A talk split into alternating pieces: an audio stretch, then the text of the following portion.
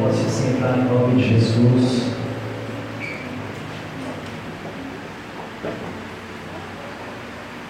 Ainda hoje eu estava lendo a Bíblia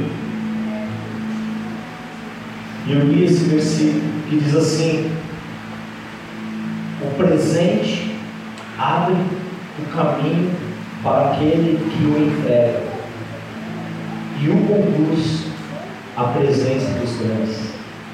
Amém. Olha que lindo. Provérbios 18, versículo 16. O presente abre o caminho para aquele que o entrega e o conduz à presença dos grandes. Sabe, muitas vezes a gente precisa de uma palavra para entregar algo para Deus. Muitas vezes a gente precisa de uma motivação extra para poder ofertar. É porque ainda a gente não entendeu o que é a generosidade. Porque quando você é generoso, você é em ponto final. E a Bíblia fala que a alma generosa prosperará. E a gente precisa entender algumas coisas. Então, sabe, às vezes Deus ele não te pediu uma oferta. Às vezes Deus não falou com você.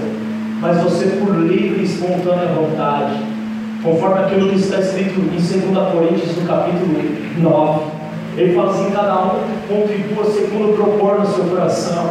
Então você fala assim: não, eu quero expressar a minha gratidão, eu quero expressar o meu valor. Então eu me movo nisso. E olha o que acontece.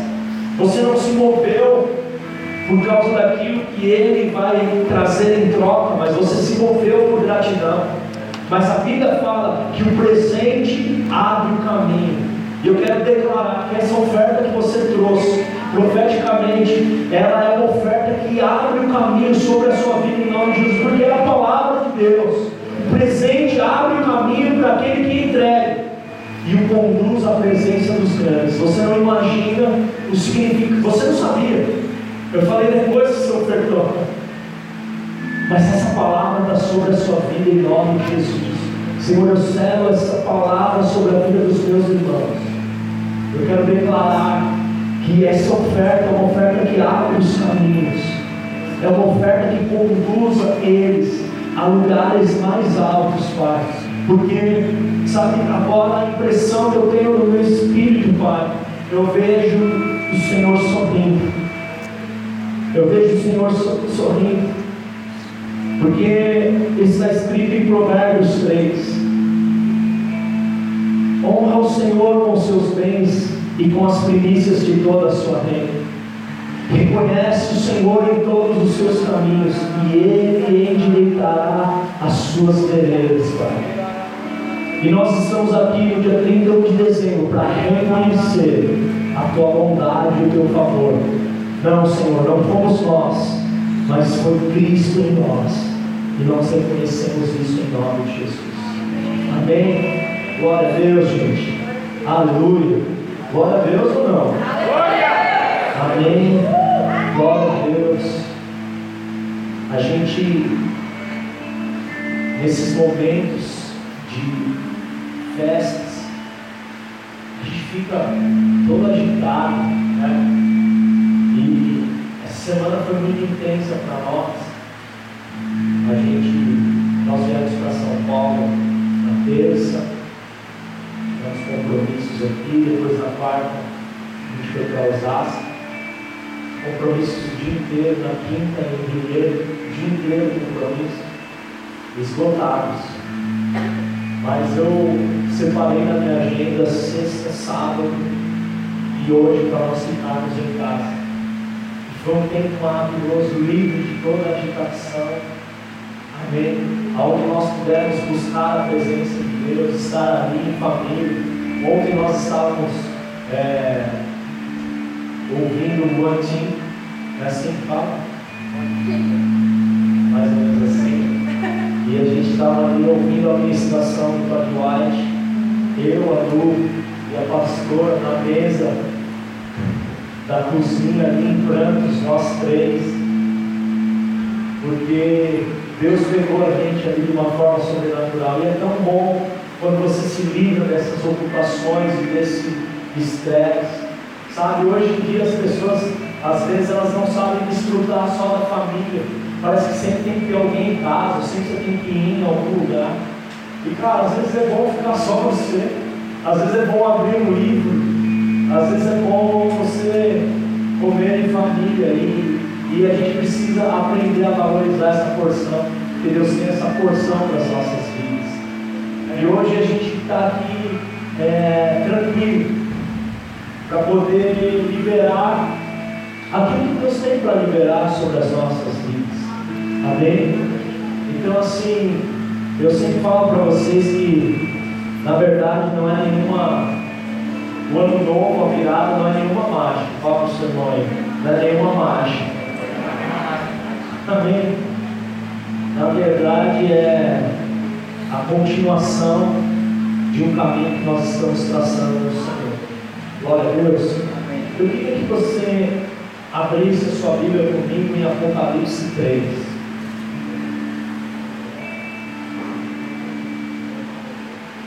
Já o fim do ano, eu vou começar pelo fim da Bíblia.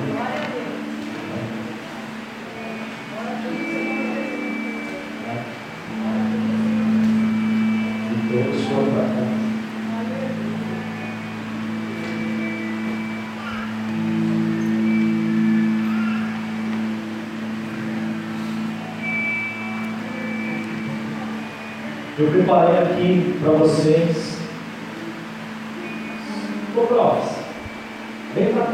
Deixa a guitarra, por favor. Vem aqui para você ouvir também. Vamos falar assim com fundinho musical hoje, né? Que história, Olha, olha o fundinho do, elevador, do, do ventilador aqui.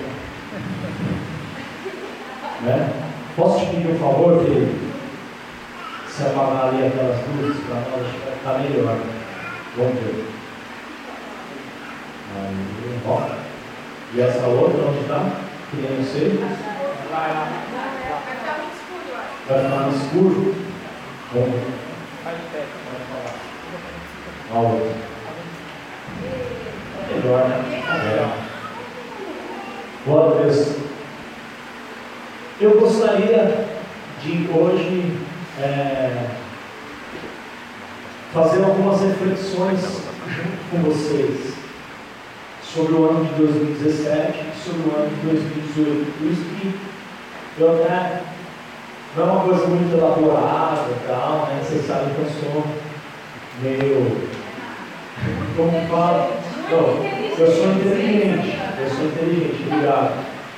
Mas assim, é, eu não tenho habilidade com essas coisas high-tech, né?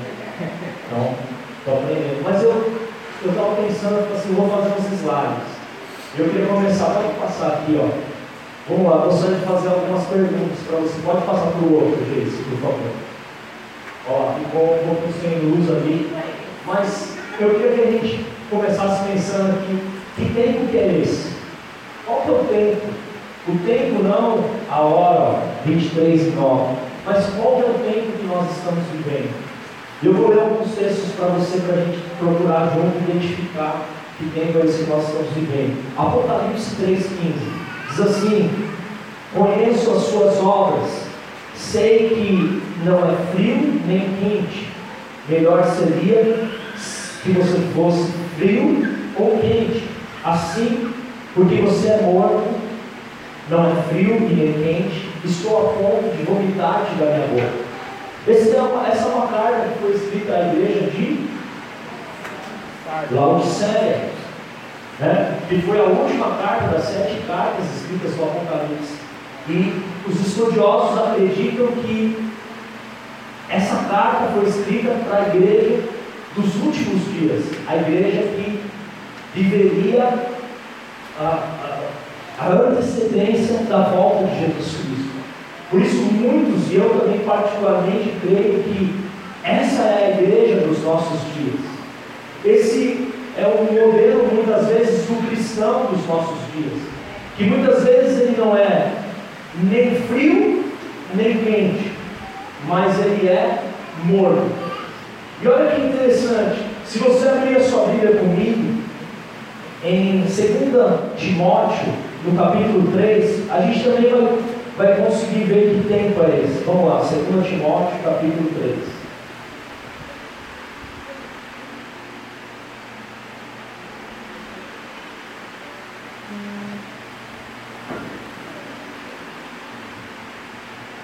Tempo é esse?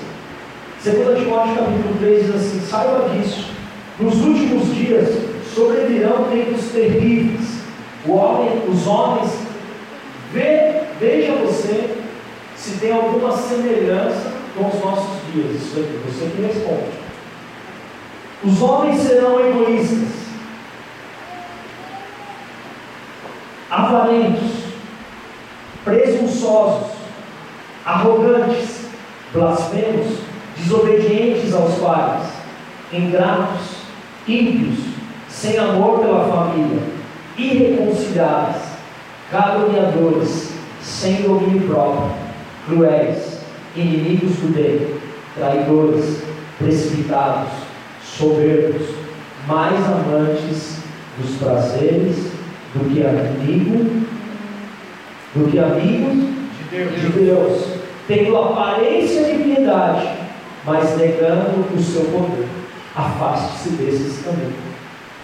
Tem alguma semelhança com os homens dos nossos dias? Sim ou não? Sim. Só um pouquinho.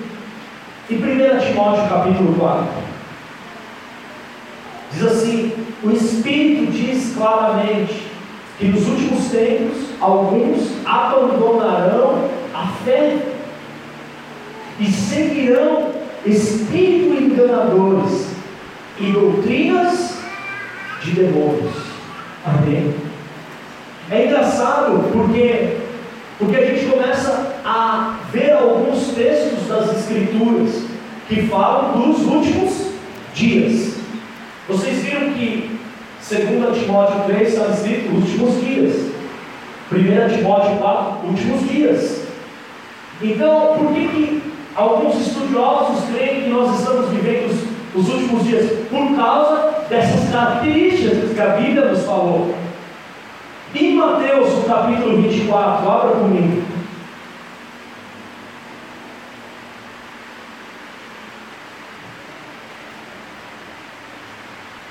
Mateus capítulo 24, versículo 11.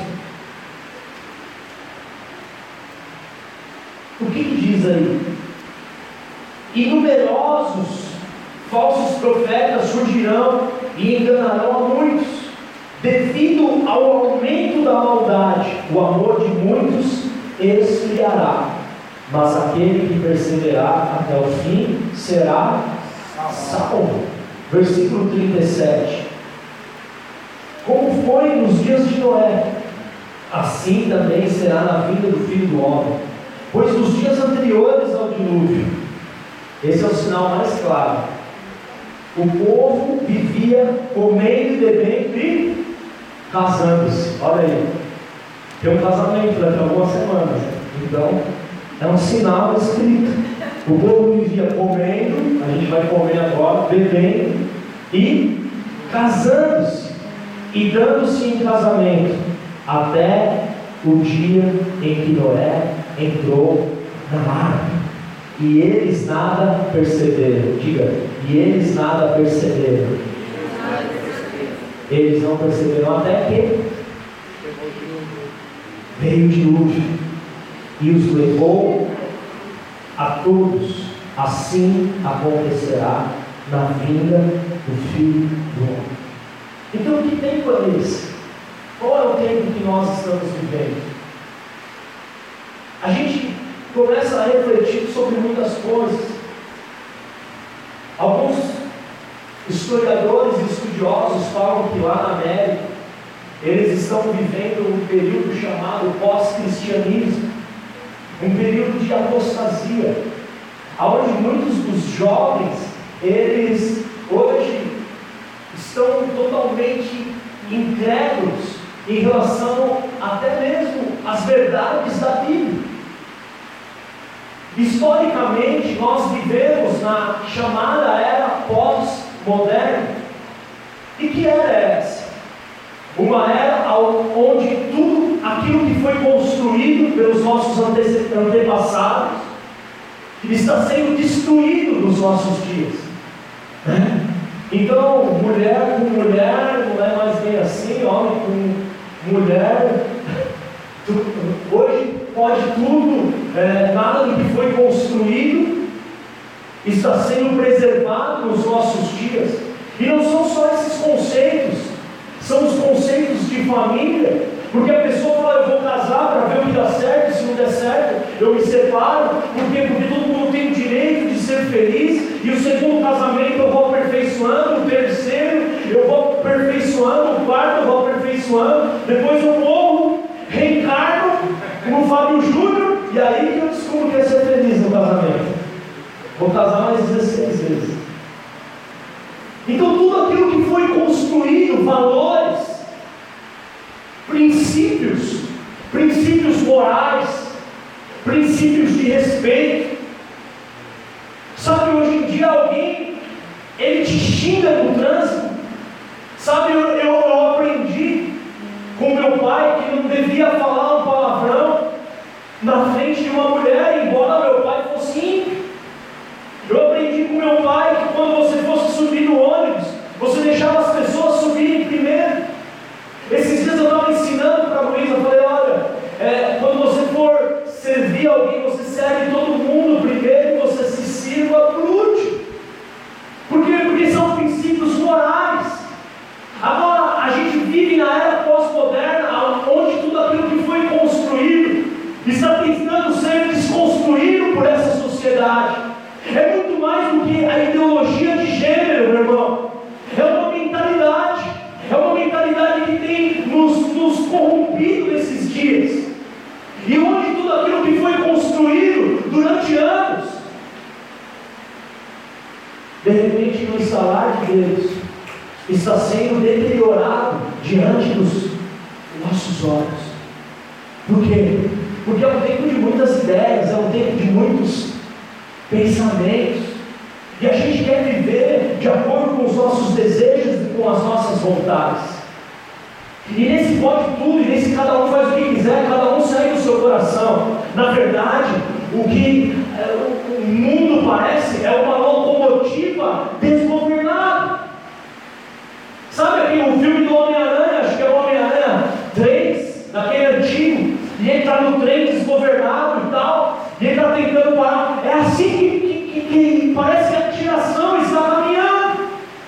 Como está escrito lá em Juízes 17,6: Naquele dia não havia rei em Israel, e cada um fazia o que bem parecia aos seus olhos. Hoje cada um faz o que quer e como quer, cada um cria a sua própria religião, cada um cria a sua própria interpretação das Escrituras. São muitas ideias. Hoje você ouve uma coisa, amanhã você ouve outra, e a gente fica confuso. Por quê? Porque, na verdade, é exatamente nesse lugar de confusão que o inimigo quer que você esteja. Quando você não sabe quem você é, quando você tem dúvida de quem você é, porque quando você duvida de quem você é, você também duvida de quem Deus é em você. E são nesses dias que nós estamos vivendo.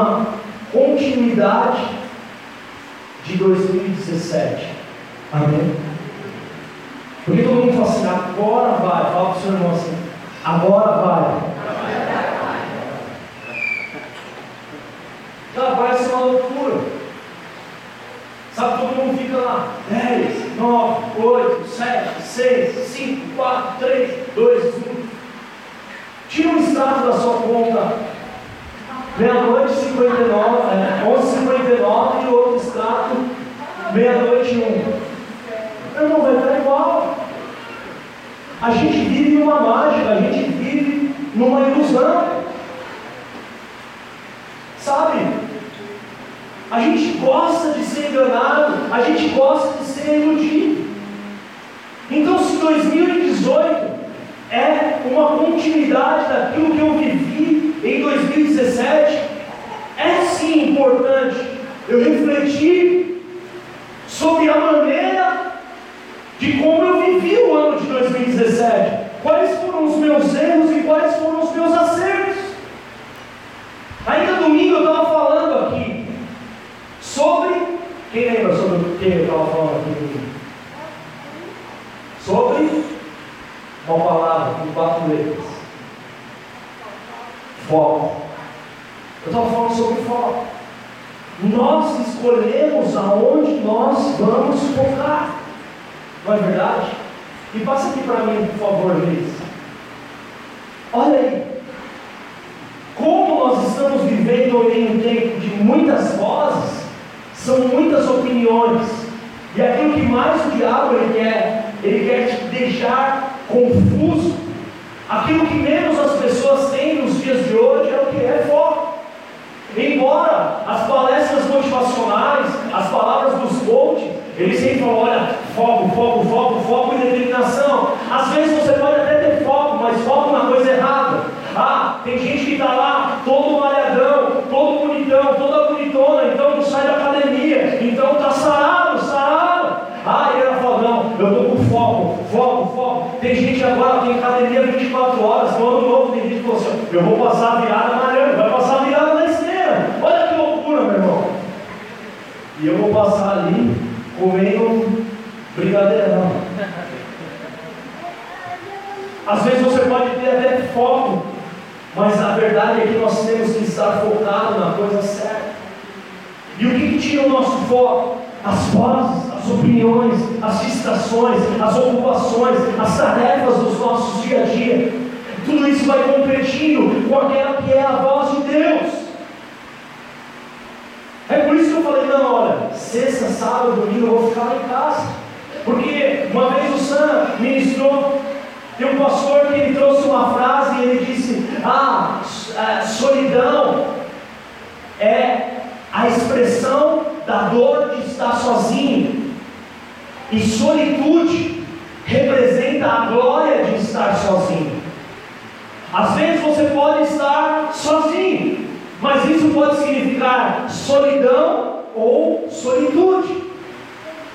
Cara, eu fui cortar o cabelo, e eu estava cortando o cabelo lá e tinha um cara lá no celular, e tomando cerveja no cabeleireiro. E aí ele estava comentando, depois ele começou a conversar alto. Sabe adolescente que conversa alto? Né? Por quê? Porque quer se aparecer. Porque é normal. Às vezes eu falo para minha filha assim, não, não fala alto, não tenta se Porque é normal da idade. Não é verdade? A gente já foi adolescente. Sabe aqueles meninos que falam alto no busão? É, e dá uma milha, não sei o quê. Um senta na frente e outro lá atrás, cara. É, é a idade. Mas às vezes tem cara, tem velho de bigode, cabelo branco, que, que fica falando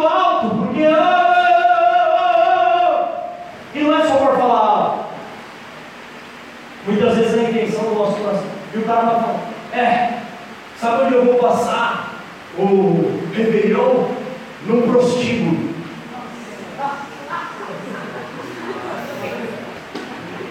Você é louco.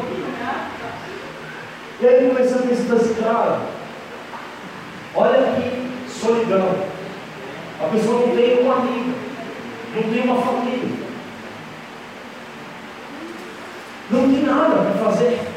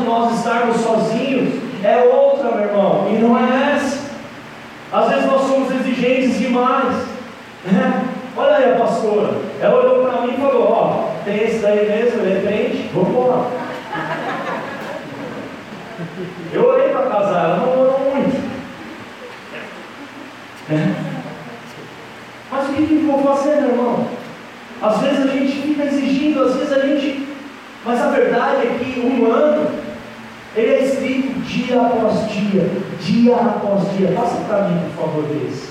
Olha só. É por isso que hoje a gente está aqui, ó, no fim, no fim de um ciclo. E atrás dessa porta tem todo mundo pela frente. O que será que está esperando a gente em 2018? Abra sua Bíblia comigo em Eclesiastes, no capítulo 11.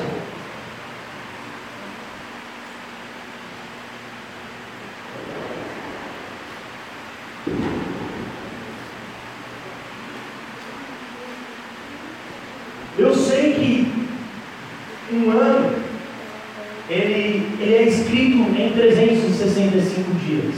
Amém? Mas também ele começa pelo primeiro dia. Então glória a Deus porque você está aqui hoje. Por quê? Porque a gente tem que viver um dia de cada vez. Mas olha o que diz no versículo 4 de Eclesiastes 11: Quem fica observando o vento não plantará, e quem fica olhando para as nuvens não colherá. Amém? Não é, é muito simples. Se 2017, se 2018 será uma continuação de 2017, ó, eu estou te dando uma chave. Eu estou te mostrando como você pode chegar aqui no final de 2018. Agora, cara, se você não consegue pegar um livro e ler até o final, quantos você parou de ler em 2017? Porque você não consegue ter uma cultura conclusiva.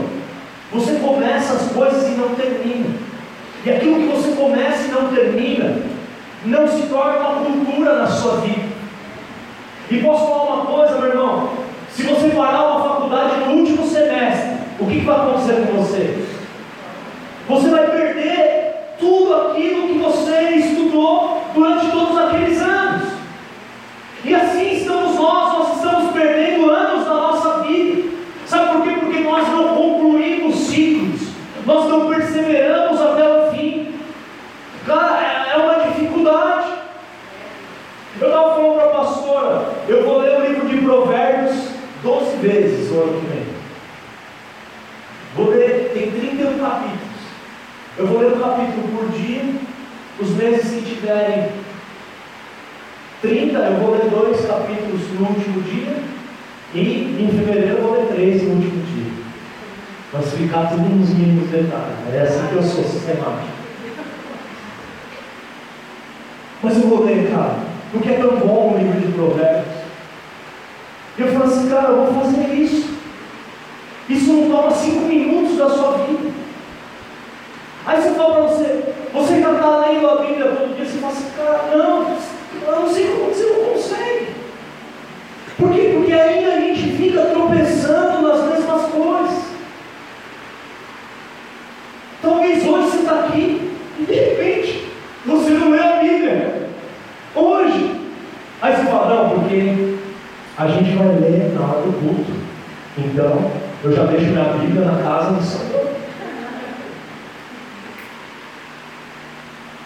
Eu quero te fazer uma pergunta. O que, que termina aqui hoje? Se é o encerramento de um ciclo. O que, que você quer deixar aqui hoje?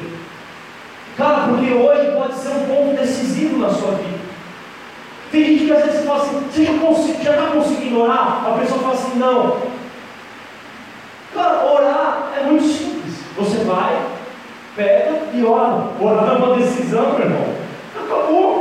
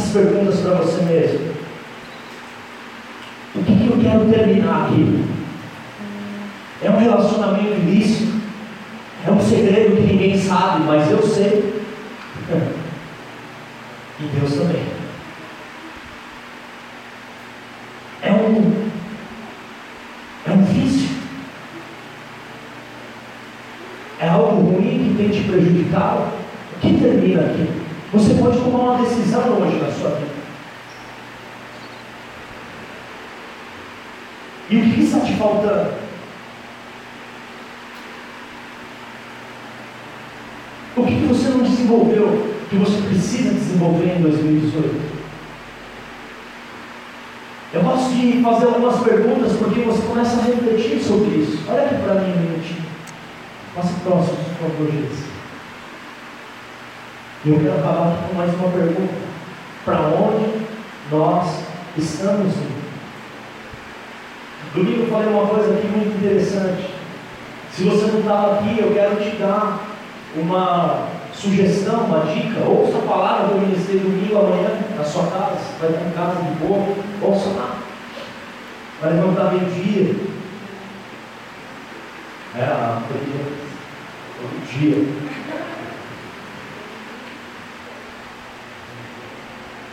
Você quer mudar de vida? Quantos querem mudar de vida em 2018?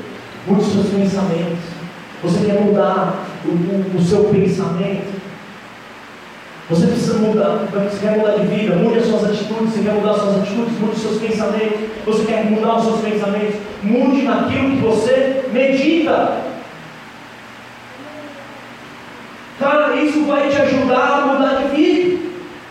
Por quê? Porque, meu irmão, aquilo que é fundamental em uma jornada é nós sabermos para onde nós estamos indo. Será que você sabe para onde você está indo em 2018? Pergunta forte essa. Eu estava perguntando para mim mesmo em casa. Às vezes eu levanto, fico em pé e prego, aí eu sento e prego para mim mesmo. Para onde você está indo, Vinícius? Para onde você está indo em 2018? Porque se eu não sei para onde eu estou indo, a minha jornada não tem sentido para alguém. Será que você já pensou, parou para pensar sobre isso? Uma das coisas que eu penso é que o mundo hoje em dia está em transição. O mundo está mudando, a igreja está em transição, nós estamos em transição, nós estamos mudando. Na verdade, eu preciso saber aonde estou e para onde eu estou indo. E isso vai definir o que? Qual que é a minha caminhada? É por isso que a gente precisa de um objetivo. E eu quero te perguntar: você já está aí com seus objetivos prontos para 2018? Quem tem objetivos para 2018? Já está traçado? Quem já adotou? Quem já definiu? Quem já travou lá? Ah! Porque senão eu fico só, é, eu tenho um objetivo. Sabe o que acontece, meu irmão? Muitas vezes nós precisamos de um objetivo para mim. Por quê? Porque ele vai te ajudar a estabelecer, passa para mim, por favor, uma direção. Ele vai te ajudar a estabelecer as suas metas. Ela vai te ajudar a definir aquelas que são as suas prioridades. Quando Deus falou com Abraão em Gênesis 12, o que ele disse? Sai da sua terra e vai para a terra que eu vou te mostrar. Aí tem gente fala assim, mas ele não sabia para onde ele estava indo. Lógico que ele sabia. O primeiro objetivo dele qual é? Sair da casa do pai dele. E qual era o segundo objetivo? Enxergar a terra que Deus ia mostrar para ele. Então Deus ele sempre te dá um destino. Jacó sai da casa dele em Gênesis 28 com destino a Padã Ele vai para lá para encontrar uma esposa.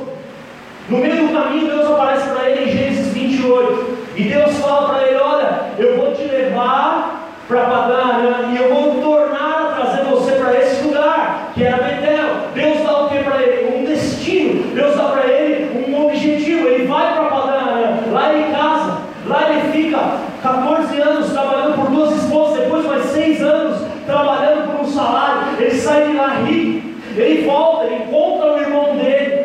Ele chega, para em Siquém. Quando ele chega em Siquém, os filhos dele matam todos os homens de Siquém. E depois, para onde que ele vai? Para Betel. Ele conclui o ciclo da jornada. Por quê? Porque nós precisamos de um objetivo.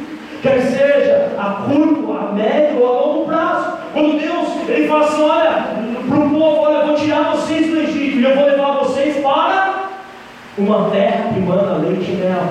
Se você não tem um objetivo, meu irmão, você está em uma jornada sem direção. O pior é que muitas pessoas elas vão né, vivendo assim, na, né, deixa a vida me levar, a vida leva eu. E você está aqui mais um ano, é mais um ano da sua vida. E daqui a pouco mais um, daqui a pouco mais um, daqui a pouco mais um. E as coisas vão passando, ao invés de você viver, você vai sobrevivendo. E não é isso que Deus tem para a sua vida. Deus tem um plano para você. E a gente precisa entender isso. Agora, eu te fiz uma pergunta: para onde você está indo? E isso é uma pergunta interessante. Mas será que você já perguntou para Deus assim: para onde Deus quer me levar? Deus quer te levar? Por quê? Porque para gente dar dez passos, eu preciso saber qual que é o primeiro passo. E o primeiro passo, ele é tão importante como o último passo. Eu nunca vou dar o último passo sem dar o primeiro passo. Agora, qual é o nosso problema? Que a gente faz um monte de planos, certo? E aí você levantou a mão e se sentiu aí que você fez suas metas, né? Fala para o seu irmão, não se sente tanto assim não. Fala assim, abaixa a soberba, a arrogância. Fala para ele, abre a sua Bíblia aí comigo em Provérbios 16.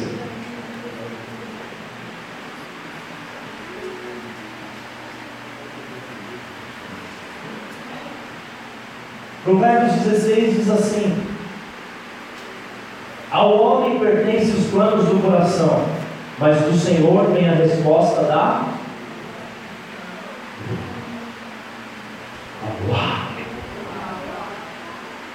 Deixa eu te falar uma coisa, tem mais onde vem esse, sabia? Versículo 9. Em seu coração o homem planeja o seu caminho. Tem você fez lá no caderninho, né, planejando o seu caminho. Mas o Senhor é que determina os seus passos. Uau! Deixa eu te falar, tem mais de onde vem isso. 25. Há um caminho que parece reto ao homem, mas no final conduz à morte. Fala, cuidado com esses objetivos aí, porque eles podem te guiar para a morte. 33. A sorte é lançada no pobre, mas a decisão ela vem do Senhor. Deixa eu te dizer, não adianta nada você responder para onde você quer ir em 2018, se você não fizer essa pergunta antes. Para onde Deus quer me levar? Hoje você precisa fazer uma escolha. Você quer viver os seus planos para 2018 ou os planos que Deus tem para você. Você vai escolher. Você não é obrigado a viver isso. não é obrigado a escolher o que Deus quer para você. É obrigado ou não? Não. Você escolhe o que você quiser.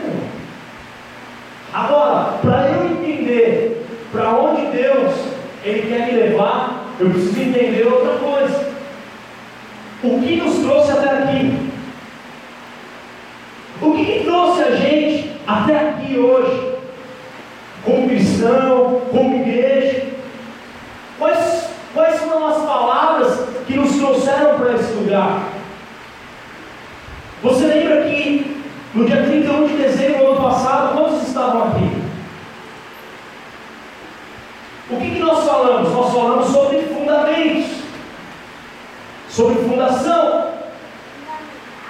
Quem lembra qual foi o livro que eu preguei no ano passado? Esdras.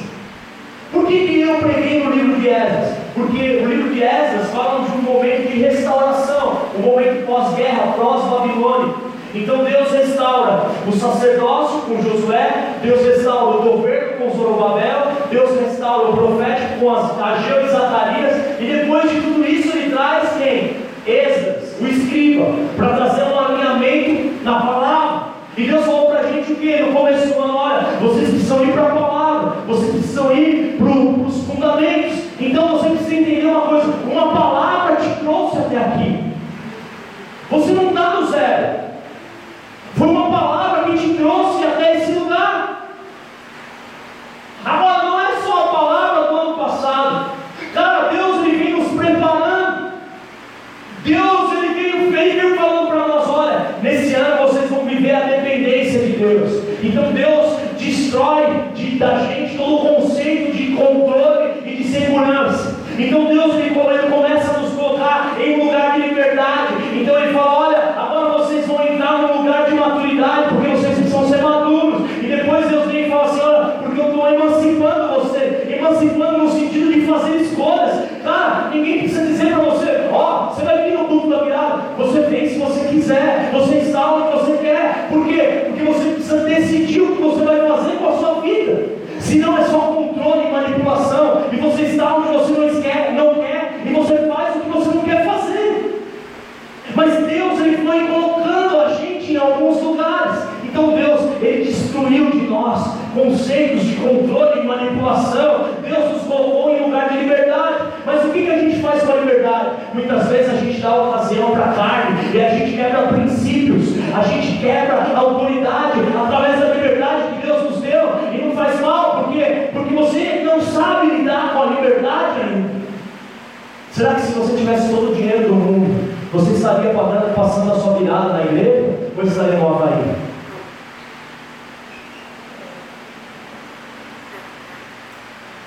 A sua liberdade só tem valor diante das muitas escolhas que você tem na vida, meu irmão. Sabe, às vezes a gente vem para a igreja porque a gente não tem outro lugar para estar. Porque a gente não tem grana para estar no restaurante. A gente passou lá, em, na cidade, inaugurou um restaurante. Sabe como se chama? Marcelo, sabe aquela aquele espeto na terra assim fica rodando, você gosta de carne? Cara, loucura. Inaugurou na cidade, a Lu falou assim, ah, eu jantaria aqui agora, eu sei que a Lu é uma cara. Mas na hora que ela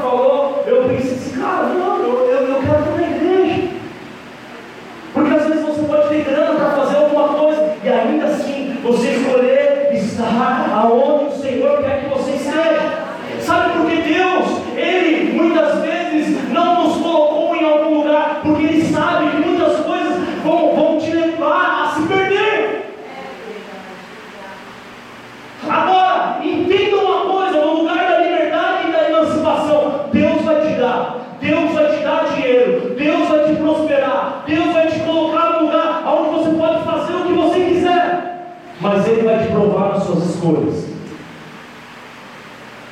E você vai estar sendo provado. Escuta o que eu estou te falando. Porque para eu saber para onde Deus está me levando, eu preciso saber o que me trouxe até aqui. Todas essas palavras trouxeram nós até esse momento que, tá, que a gente está vivendo como igreja.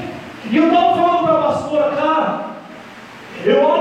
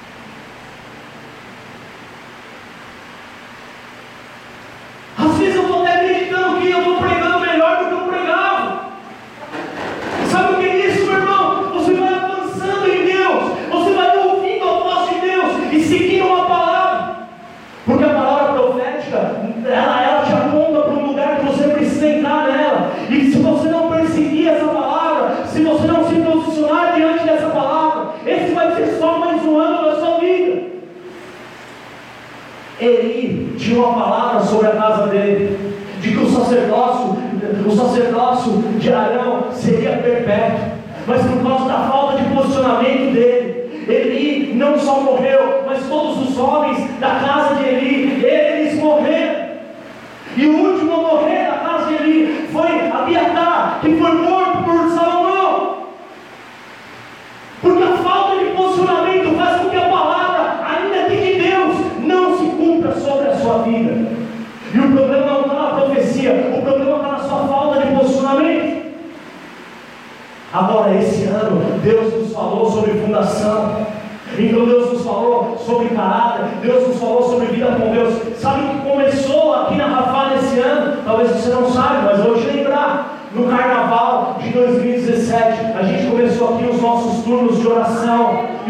footage uploaded.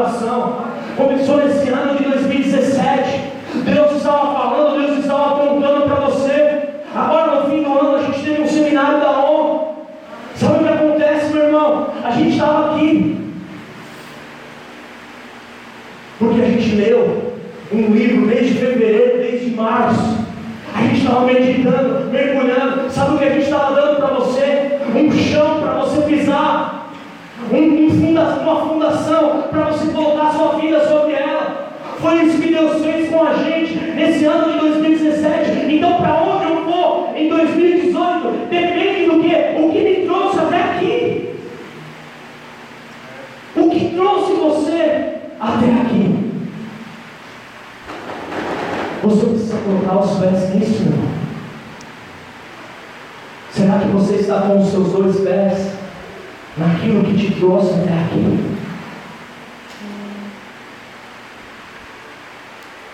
Sabe, alguns anos a gente começou a fazer culto familiar. E isso se transformou numa cultura na minha casa. Hoje, todos os dias, a gente, a gente ora para comer uma refeição nós aprendemos a ser gratos por aquilo que o Senhor colocou na nossa mesa. Todos os anos antes de vir para o culto da virada, aqui, nós louvamos os nossos joelhos lá na nossa casa e nós oramos como família. E houveram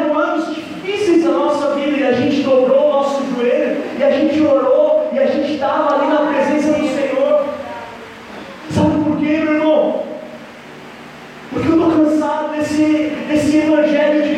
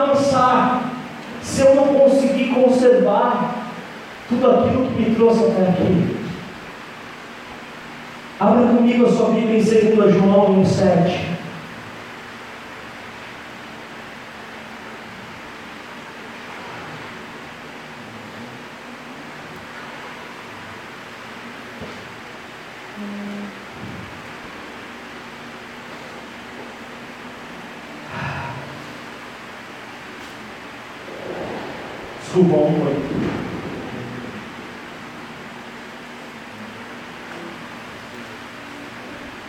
1,8. Esse é o nosso desafio. Avançar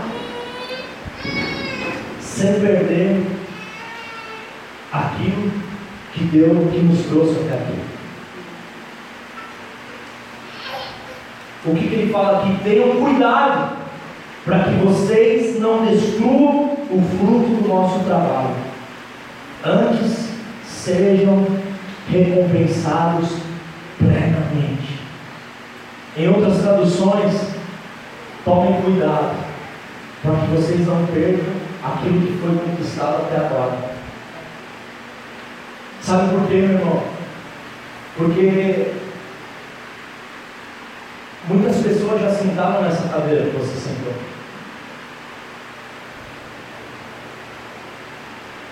E a gente vive dias difíceis. E a palavra de Deus está sendo pregada. Só que já pensou que você pode perder tudo? Todos os avanços que você obteve na sua vida. De repente, por não conservar aquilo que te trouxe até aqui.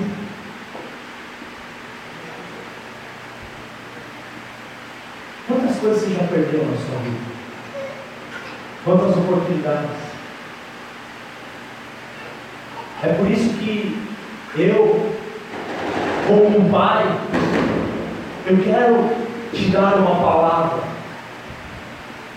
para 2018, para que você persiga essa palavra, para que você entre nela e para que você conclua nessa palavra no dia 31 de dezembro de 2018. E para que você dê continuidade a tudo aquilo que foi estabelecido na sua vida. Porque é isso que os pais fazem. Eles dão destinos para os seus filhos. E você precisa ver hoje o que? Para onde o Senhor Ele está querendo te levar. É por isso que a palavra que eu quero trazer e eu tenho entendido no meu espírito, para esse ano das nossas vidas, eu queria que você abrisse a sua Bíblia. Agora são 23 e 59. Em 1 Samuel, no capítulo 2, no versículo 35.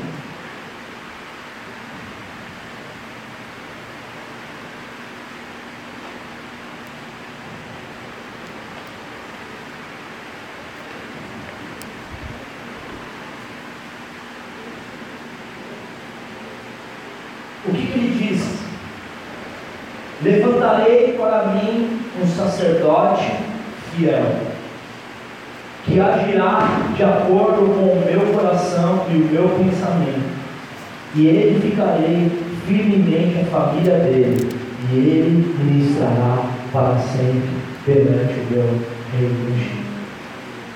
Particularmente esse é um texto básico para as nossas vidas nesse ano de 2018. Porque eu creio que, como nos dias de Samuel, havia um sacerdócio falido, um sacerdócio corrompido. E Deus está mudando o sacerdócio da nossa nação. Deus ele está mudando o sacerdócio na terra nesses dias. E Deus está levantando para ele o que? Um sacerdócio fiel. E esses são pilares para a nossa vida nesse ano de 2018. Por quê? Porque esse texto se refere à vida de Samuel. E o chamado de Samuel foi marcado por uma experiência que ele viveu. E qual foi essa? Ouvir Deus. Tá? Em 2018, Deus está te chamando para que você possa ouvir Ele. É um ano que você vai fazer menos. E você vai até parar com algumas coisas. E que você vai ouvir Deus. Sabe, às vezes a gente ouve pregações, às vezes a gente vê outras pessoas falar, mas nesse ano de 2018, Deus está chamando você para que você possa ouvir Ele, tempo de ouvir a voz dele. A Bíblia fala, Jesus disse: Olha, quem não for como uma criança não vai entrar no reino. Outra característica que eu vejo marcante na vida de Samuel é que Samuel, quando ele ouviu a voz de Deus pela primeira vez, não fala na Bíblia, mas alguns historiadores acreditam que ele, ele tinha por volta de 12 anos. E cara, são dias que nós temos que ser como uma criança, para que nós possamos ler as Escrituras sem ranços, sem paradigmas sem prisões na nossa mente. Porque até hoje, quando você vai ler as Escrituras, muitas vezes você tem uma ideologia formada por algo que foi estabelecido por fortalezas de anos atrás na sua vida. Sabe, você precisa ler as Escrituras, mas leia as Escrituras como uma criança. Nesse ano nós vamos ouvir os céus, nós vamos ver os céus. Porque a Bíblia diz que a experiência de Samuel, ela foi como uma visão. Mas nós vamos ser como uma criança. Esses são os pilares de Deus para a nossa vida. Sabe por quê? Porque uma criança, ela é flexível, ela é moldável. E muitos de vocês talvez entraram num estágio da sua vida que vocês se tornaram inflexíveis, duros. Você não pode ser moldado. Você não pode ser ensinado. Por quê? Porque nós somos cheios de argumentos, nós somos precipitados no falar. Mas é como está escrito lá em Jeremias, ou no capítulo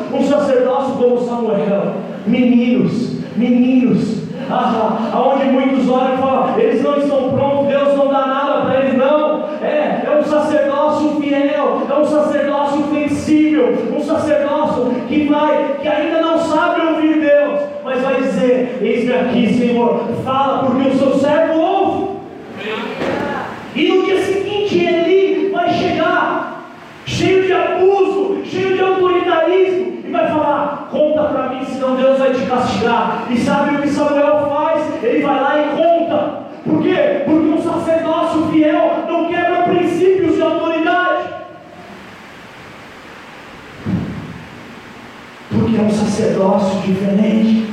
Se você abrir a sua Bíblia comigo em, Ezequiel 48, 11.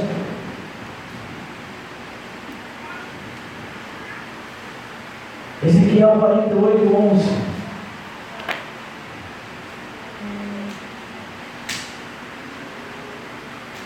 Escuta o que eu falo, porque essa palavra é profética para a nossa nação. Até 2020, Deus ele vai mudar o sacerdócio na nossa nação. Muitos movimentos meteóricos surgiram na nossa nação. Mas Deus, Ele está arrancando um sacerdócio, sacerdócio, Ele está estabelecendo um novo sacerdócio. Sabe, muitas pessoas anônimas, homens, mulheres, jovens principalmente, se levantarão à frente da nação como grandes líderes da nação brasileira.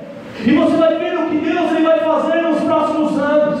Até 2020 serão anos decisivos. Deus ele vai preparar a nação brasileira. Deus ele vai preparar a nação brasileira nos próximos três anos.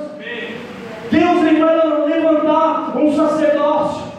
Em Ezequiel capítulo 48, versículo 11, diz assim: pertencerá aos sacerdotes consagrados, os adoquitas, que foram fiéis em me servir, e não se desviaram, como fizeram os levitas, quando os israelitas se desviaram. Um presente especial para eles, da porção sagrada da terra. Ou seja, Deus, Ele tem uma herança para o sacerdócio fiel, para a casa de Zadok. E nós precisamos entender que Deus ele está substituindo o sacerdócio. Ele está arrancando um, e ele está implantando um novo sacerdócio, que ainda não está pronto. E, eu quero te fazer uma pergunta: onde está esse sacerdócio que Deus vai levantar nos próximos três anos? Onde está? Onde está? Não adianta você apontar para mim, não, meu irmão. Eu não sou esse sacerdócio. Sabe quem é esse sacerdócio? É você, fica de pé. Cara, eu quero te empoderar hoje. Mas eu quero te encher de um temor santo e de, uma responsabilidade. Porque eu vou colocar uma palavra sobre a sua cabeça. E se você não se responsabilizar por essa palavra, é uma decisão sua e é uma escolha sua. Que, o que, que é um sacerdote? Um sacerdote é um mediador entre Deus e os homens, e entre os homens e Deus. Ou seja, quando você chegar lá no seu trabalho, na sua escola, quando você chegar lá na sua família, você é um mediador. As pessoas precisam ver os céus olhando para a sua vida. E quando você chegar nos céus, no seu tempo de oração, você precisa ser um representante do povo diante de Deus. Você precisa interceder pela sua nação, interceder pela sua família, interceder pelas pessoas que você ama. Isso é um sacerdócio. Agora, eu quero que você abra sua Bíblia comigo em Deuteronômio 10, 8.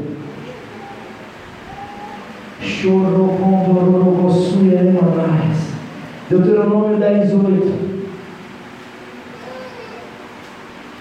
Diz assim: Naquela ocasião, o Senhor separou a tribo de Levi para carregar a arca da aliança para estar perante o Senhor, a fim de ministrar e pronunciar a bênção em seu nome, como se faz ainda até hoje. Agora abre em Êxodo, no capítulo 32.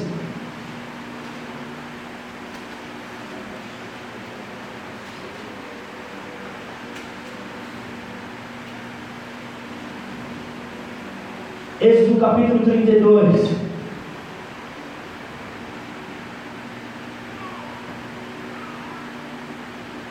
Assim no versículo 25: Moisés viu que o povo estava desenfreado e que Arão tinha deixado fora de controle, tendo tornado objeto de riso para os seus inimigos. Então ficou em pé à entrada do acampamento e disse: Quem é teu Senhor? Junte-se a mim. Todos os levitas se juntaram a ele.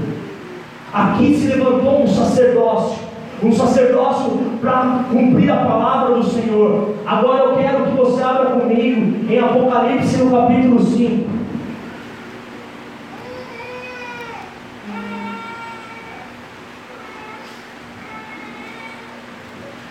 Apocalipse capítulo 5.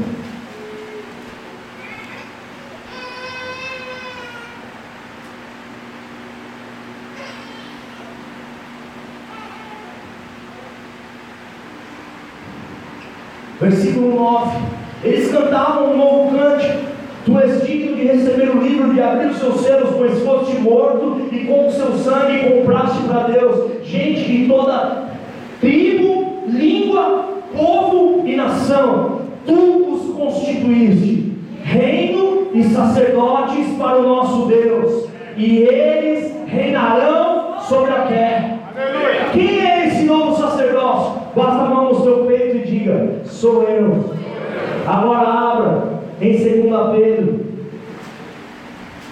Aleluia.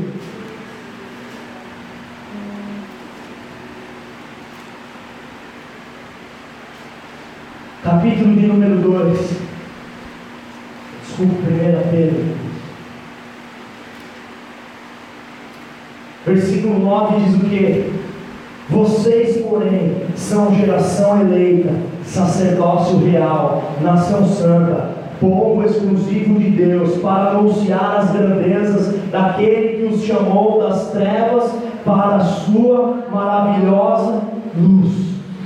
Diga, eu faço parte desse novo sacerdócio. Diga assim: Deus me chamou para ser um sacerdote nesse tempo. Eu quero que você se sente mais um pouquinho.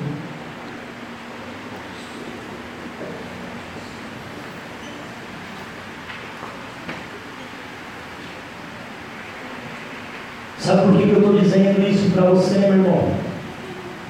Porque aquilo que Deus ele vai fazer nesses dias na nação não vai estar é, paralisado em cima de um ministério, em cima de um homem. Deus vai levantar você. Se você se comprometer e se você falar para Deus, eis-me aqui, se você se posicionar, se você se responsabilizar pelo seu chamado, Deus ele vai te usar poderosamente e ele vai levantar um novo sacerdócio nesses dias. Agora, olha o que está escrito lá em 1 Samuel, no capítulo 2.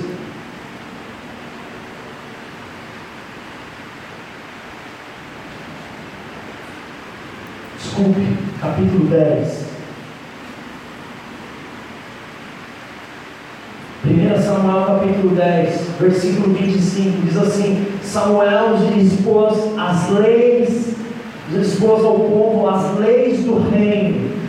Ele as escreveu num livro e o pôs perante o Senhor. Depois disso, Samuel mandou o povo de volta para as suas casas.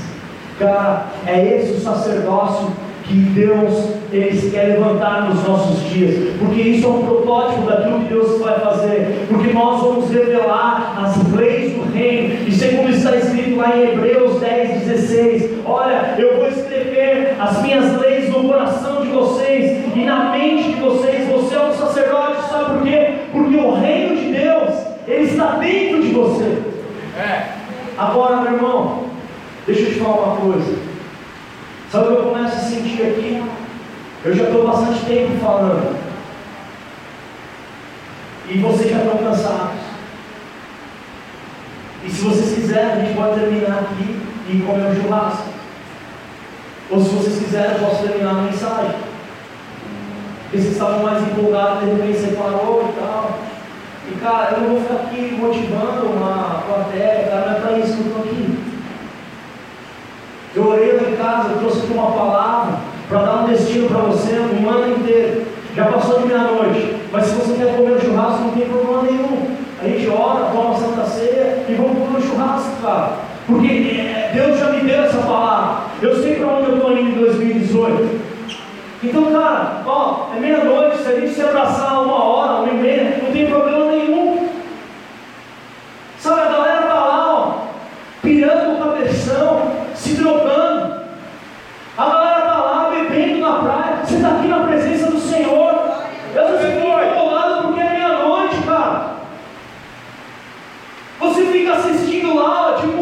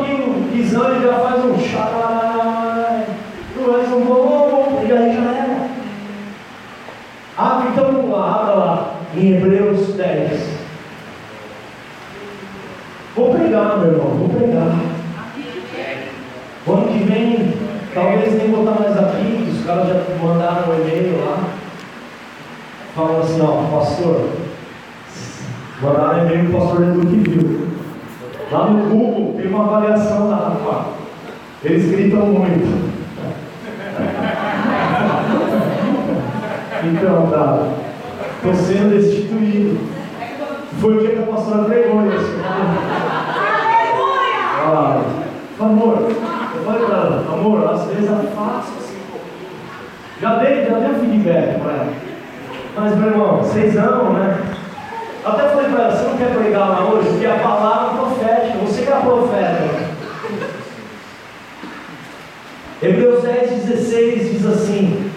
Essa é a aliança que farei com eles depois daqueles dias, diz o Senhor. Porei as minhas leis em seus corações e as escrevereis em sua mente. Acrescenta dos seus pecados de iniquidade. Não me lembrarei Deixa eu te falar uma coisa, meu irmão. Você carrega o reino de Deus dentro de você. Lucas 17, 21. As leis estão dentro de você. Elas estão gravadas no seu coração e na sua mente. É, foi para isso que Samuel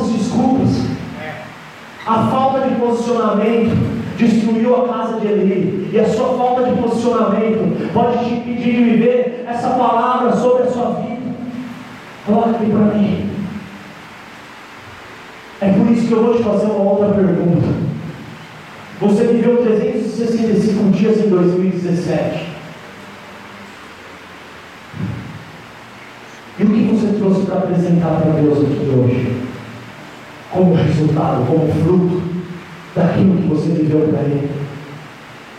Sabe, cara, às vezes a gente não entende direito o que é o Evangelho. Agora, pastor Edu é contador. Tem muitas empresas que estão encerrando o ano fiscal. Algumas empresas fecham para balanço. Sabe por as empresas precisam prestar contas para o governo daquilo que foi o seu ano. A gente vai começar a declarar nosso imposto de renda em abril. Mas a régua, ela, ela termina, terminou hoje, dia 31 de dezembro. E o que, que é isso? Cara, no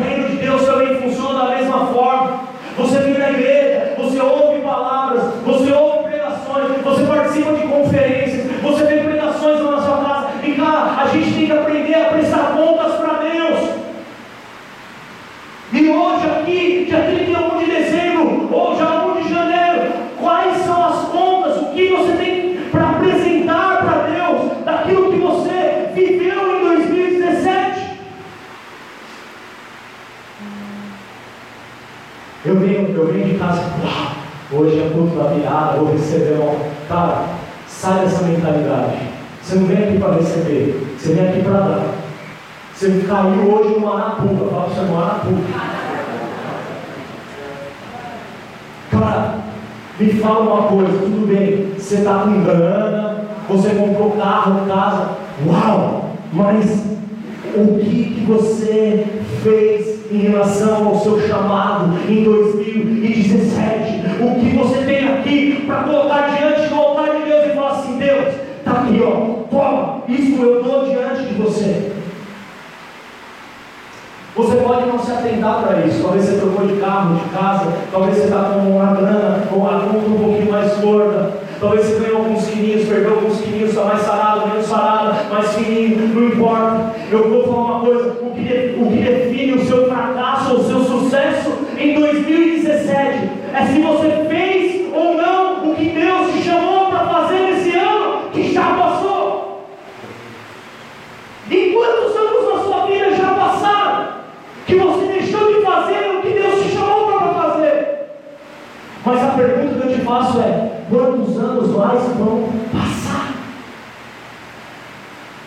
Aí você pode falar assim, ah pastor, mas você não me diz, cara, você não vai chegar essa desculpa na nela. Hã?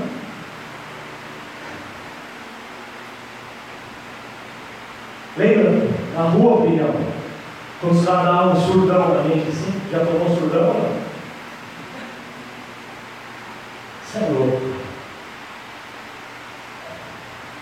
Não dá para você dizer o que você não sabia, o que Deus tinha para você em 2017.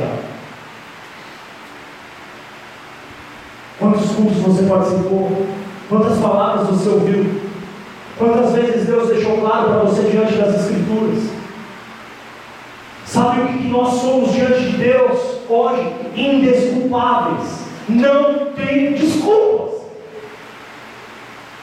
Eu só apresento para Deus o que eu deveria apresentar porque eu negligenciei o meu chamado, porque eu negligenciei aquilo que Deus colocou nas minhas mãos. E tudo bem, você pode deixar a negligência que hoje, nesse dia, diante do altar de Deus, e falar: Eu vou viver um ano comprometido com Deus em 2018. Eu vou viver cada dia da minha vida para cumprir o que Deus me chamou para fazer esse ano de 2018. Que raio de compromisso é esse?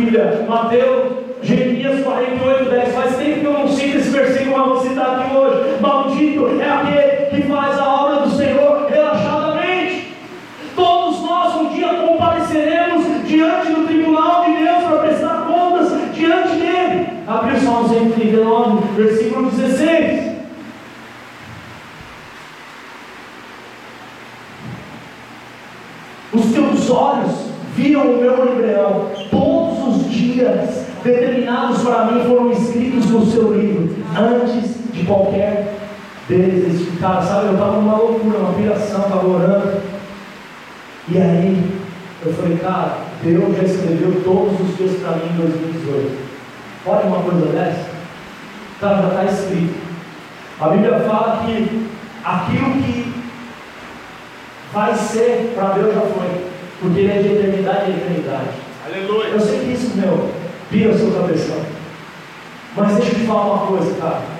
Todos os dias, todos os dias, para 2018, no Lucas, já foi escrito. Deus falou assim, eu tenho uma vontade para o Lucas em 2018. O que você foi chamado para fazer em 2018? Agora ele fala assim, Lucas, tanto você pode viver isso como não. Vai depender do que você vai querer se comprometer. Você vai querer se comprometer aos seus planos ou aos meus planos? O Senhor fala para você. É uma decisão.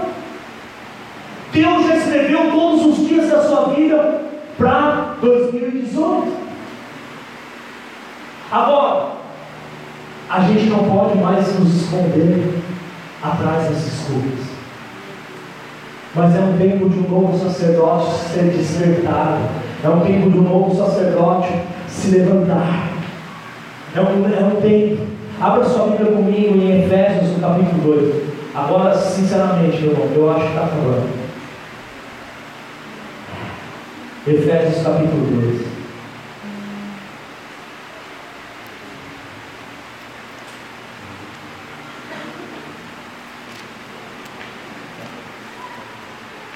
Versículo 8. Diz assim. Vamos, vamos ler só o Porque somos criação de Deus, realizada em Cristo Jesus, para fazermos as boas obras. Diga para fazermos, as boas, boas obras. obras. E aí ele fala assim: as quais Deus preparou antes para que nós as praticarmos, praticássemos. Deixa eu te falar uma coisa: além de ser, Deus te chamou para fazer. Deus te chamou para fazer algo em 2018. Tá? Não adianta você falar assim, não, eu não vou fazer. Você pode fazer essa escolha, mas tem algo que Deus espera que você faça em 2018. E você vai precisar prestar contas diante dele. Quando chegar aqui dia 31 de dezembro de 2018, eu vou, eu vou guardar essa, isso aqui. Acho que vou pregar a mesma palavra no 31 de dezembro de 2018. Aí você não vai vir, você já vai ter ouvido. Se você abrir sua Bíblia comigo em 1 Coríntios capítulo 4.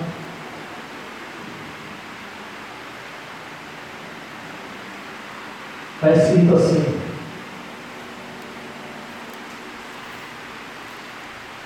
Portanto, que todos nos considerem como servos de Cristo, encarregados do ministério de Deus. O que se requer dos encarregados é que sejam que sejam fiéis. Agora eu vou falar um negócio para você que você precisa estar tá ligado. Quem está ligado? Então, beleza. Alguém aqui encarregado lá no seu serviço? João.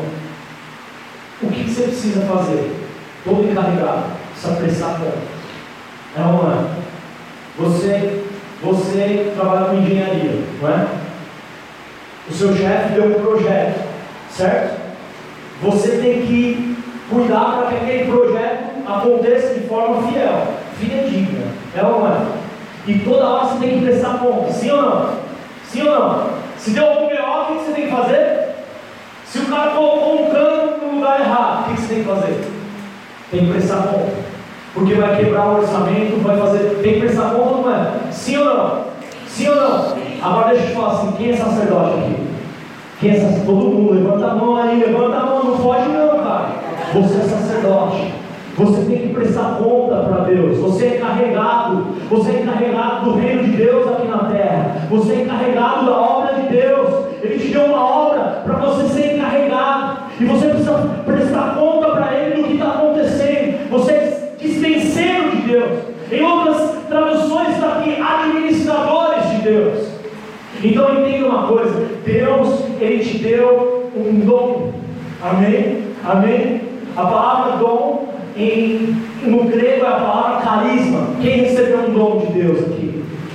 Para que que Deus ele te deu um dom? Para você realizar as suas obras, para você fazer algo em 2018. O dom que você carrega é para você fazer algo, não é para você sentar em cima do dom que Deus te deu, como você tem feito em 2017, em 2016, em 2020. Deus te deu um dom para você administrar ele.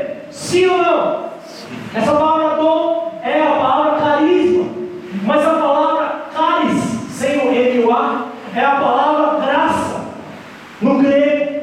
Então Deus, Ele te deu a graça, o caris, para você administrar o carisma. O que é a graça? É o poder, é a capacidade de realizar algo além do seu sobrenatural.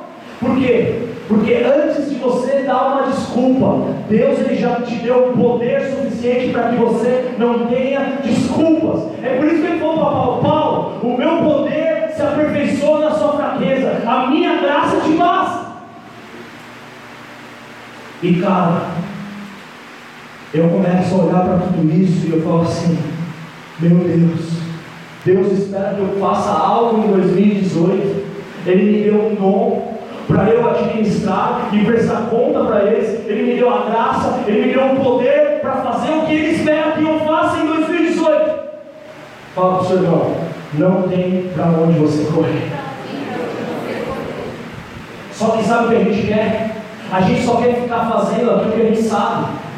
Ah, deixa eu te falar uma coisa, tá? não é ficar tirando fotografia só não, tá? Você chamou, você foi chamado para levar o reino de Deus aonde você está. É muito mais do que isso. É muito mais do que isso, Lígia. É muito mais do que isso, Sam. É muito mais do que isso. É muito mais. Por quê? Porque a gente fica acomodado dentro da igreja. Quando você chega numa igreja, todo mundo fala: O que você sabe fazer? Ah, eu sei Aí fica ali, ó. 25 cantando em cima do palco e três pingados na igreja, porque a gente não ganha mais alma para Jesus. Paramos de ganhar.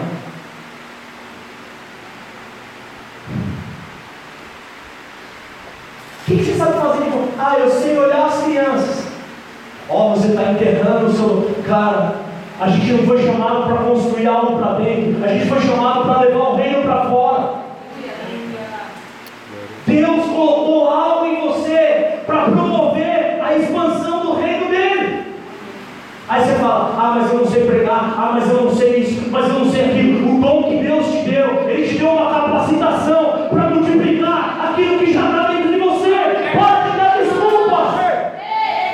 Ah, eu, eu não sei fazer. Se você só fizer o que você sabe, você nunca vai sair dessa caixa que você entrou dentro. Uma vez estava assistindo Kung Fu Panda 3. E aí Deus falou comigo. Porque ele falou para o mestre. O mestre falou para ele, Kung Fu. Ele falou para o Panda, Pandão, agora você que é o mestre. E ele falou assim, eu não. Eu não sei, eu não sei. Eu não sei fazer isso. Então o mestre olhou para ele e falou assim, olha só, se você só fizer o que você sabe, você nunca vai ser alguém além do que você já é hoje. Então deixa eu te falar uma coisa, em 2018, para fazer o que Deus te chamou para fazer, você precisa sair da sua zona de conforto. Porque como, se eu não me engano, John MacArthur diz, quando que você sabe que Deus te chamou para fazer algo, quando é impossível, a obra começa difícil, ela se torna impossível, então ela é feita, meu irmão, porque Deus não nos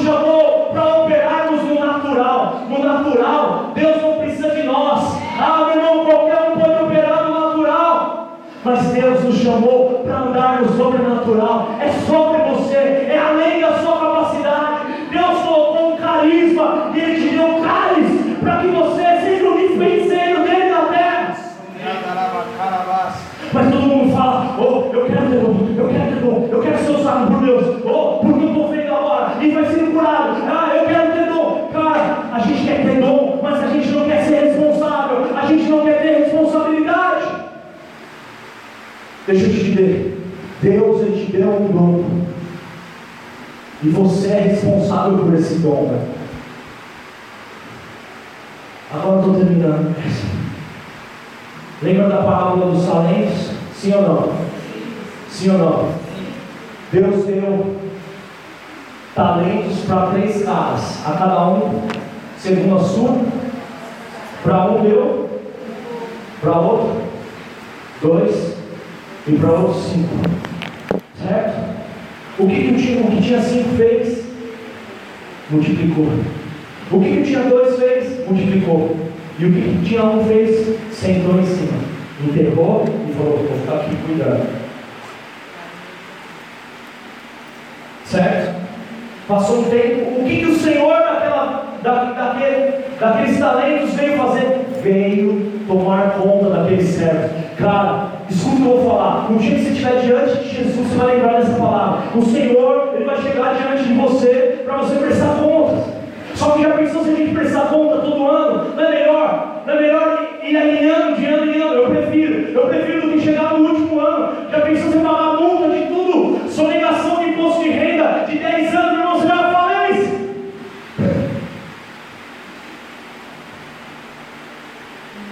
E o que tinha? Sim. Quem lembra o que o Senhor falou para ele? Servo bom. E entra no gozo do seu Senhor. O que tinha dois? Servo bom e levantarei para mim um sacerdócio fiel. Aquilo que se requer dos dispenseiros é que eles sejam fiéis. Deus não chama pessoas perfeitas, mas Deus chama pessoas fiéis. Sabe o que é fidelidade, meu irmão? Fidelidade é multiplicação. Tudo aquilo que Deus me dá, eu devolvo para Ele multiplicado. Eu estou sendo fiel. Foi assim que aqueles homens foram medidos. É por isso que há uma trilha para você caminhar em 2018. E sabe o que vai te levar a cumprir tudo aquilo que você precisa cumprir em 2018? A fidelidade. Diga, a fidelidade. Agora eu quero liberar uma palavra está sendo gravada aqui. Se você estiver na trilha certa da sua vida, não vai faltar multiplicação nesse ano de 2018. Você vai viver um momento de medida. Você vai ver. Marca bem onde você está e marca para onde Deus te levar. Agora eu quero que se coloque de pé em nome de Jesus.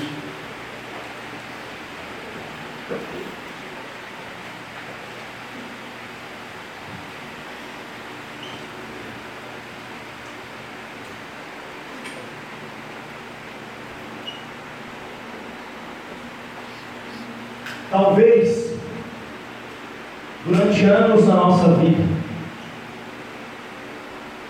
nós temos nos posicionado como sacerdotes infiéis. Mas Deus te trouxe aqui hoje porque Ele quer começar a levantar um novo sacerdócio na nação brasileira. Agora, isso vai acontecer quando nós nos levantarmos para nos comprometer com o projeto de Deus para a nossa vida em 2018. Deus te chamou para fazer algo em 2018. E se você não se comprometer com isso, sabe o que vai acontecer? Você talvez vai levar adiante muitos projetos pessoais seus mas você vai terminar mais um ano da sua vida em fracasso. Porque se você não está aqui hoje, trazendo para Deus aquilo que Ele esperava que você trouxesse em 2017, então nós fracassamos esse ano. Mas não precisa ser assim em 2018. Feche seus olhos e cubra sua cabeça.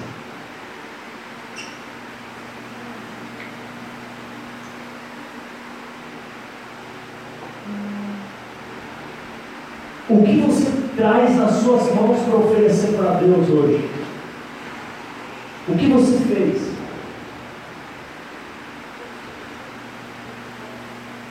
Eu quero que você feche os seus olhos e, e, e pense nisso. Quais são os frutos que eu trago para Deus? Em uma prestação de contas nesse ano de 2018. Será que você teve mais comprometido com os seus projetos ou com os projetos de Deus?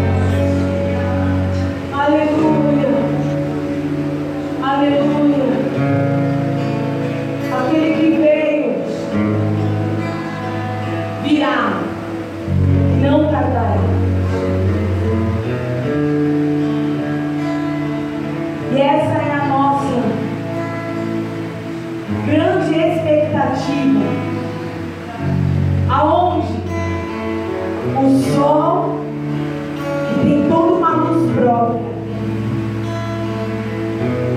e a lua, que tem toda uma luz própria, na vida do Filho de Deus, se escurecer.